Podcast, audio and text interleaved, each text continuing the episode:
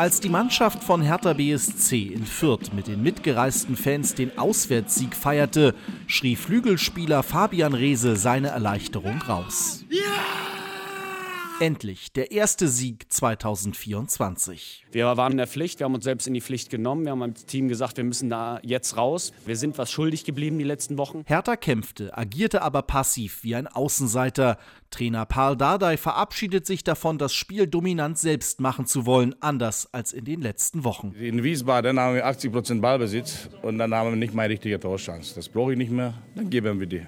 Platz für die Gegner, sondern sie kommen und Umschaltspiel, Umschaltfußball, da habe ich die Spieler hier. Ich glaube, das hat gut gelungen. Die Berliner Tore fielen allerdings nach Standardsituationen. Zweimal traf Verteidiger Marc-Oliver Kempf per Kopf. Als der Abwehrchef dann verletzungsbedingt ausfiel, mussten mit Pascal Clemens und Tim Hoffmann zwei 18-Jährige in der Innenverteidigung die Führung absichern. Fast die Jugendmannschaft gespielt zum Schluss und Gott sei Dank hat es geklappt, hat, aber nur mit jungen Spielern immer wieder, das ist auch schwierig. Ja, und trotzdem, heute haben wir sehr gut gemacht, sehr gut für die Berliner Weg.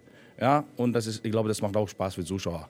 Eigene Jungs und leidenschaftlich, alle hat gekämpft. Es fehlt jedoch die Konstanz in den Leistungen der Spieler und bei der Aufstellung. Sperren und Verletzungen wirbeln Hertha immer wieder durcheinander.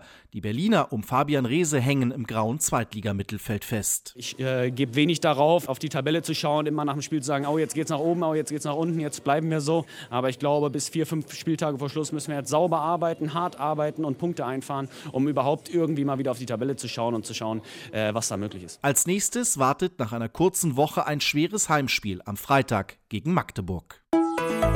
RBB 24 Inforadio vom Rundfunk Berlin-Brandenburg.